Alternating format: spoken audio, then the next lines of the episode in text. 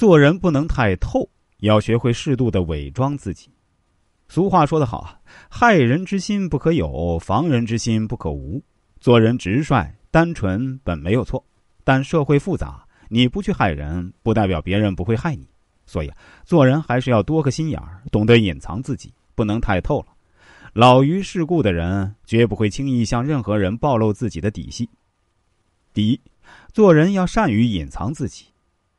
两股深藏若虚，君子盛德若愚。为人处事啊，要懂得隐藏自己，方可消灾避难。过分的炫耀自己的能力是毫无益处的。为人处事的过程中呢，我们一定要学会隐藏自己，不要轻易暴露自己的底细，尤其在自己得意的时候，更要懂得隐藏的道理，这样才能避开灾难，万事大吉啊！巨星人商号是四川重庆杨文光与人合伙集银一万两开办的商行。主要经营棉纱、布匹、杂货、土特产等，经营大权由杨文光掌管。当初啊，杨文光在经营自己的巨星祥时呢，积累了不少经商经验。开办巨星人后呢，就大刀阔斧的扩展业务，开拓资源。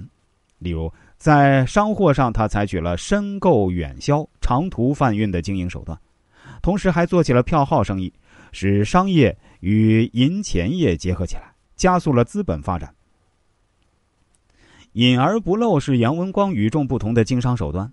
杨文光在急需用款、调整周转金时，常常使用的手段是不露声色，即使是迫在眉睫，也装出一副不需用款的姿态，让人摸不清底细。内急外静，静待放款者上钩。因此，当票号找到他这殷实富户放款时，他会故作镇静。推说不需要钱，直到放款者托人劝说，他才以帮忙的口词表示十分被迫的勉强接受放款，并且告诉对方他这是给人家面子，帮个忙，还特别嘱咐对方不要告诉别人，免得给他找麻烦。实则呀，迫不及待的用这笔款周转资金。就这样，在短短几年时间，他扩大了十几个分号，既得了实力，又让外界摸不准他的底牌。在现实生活中，有些人根本不懂得人情世故，做人总是咋咋呼呼，取得一点成绩就到处张扬炫耀，反而令人怀疑他的自身能力。做人还是要善于隐忍。杨文光的策略值得参考。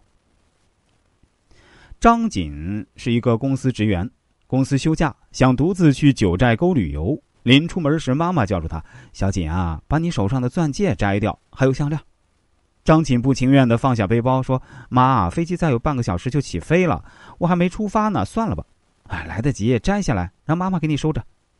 张锦不高兴的摘下手上的戒指，一个破戒指，满大街都有人戴，你还怕被人抢了？谁稀罕要呢？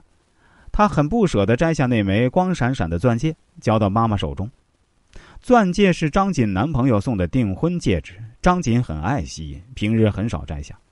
妈妈说：“我不是不知道。”可是去九寨沟那么远的山里，不是每个地方的人都像城里女人一样，几乎每个人都带着首饰。出门啊，少漏财，少给别人一份不良企图，多留一份安全给自己，也好安心旅游嘛。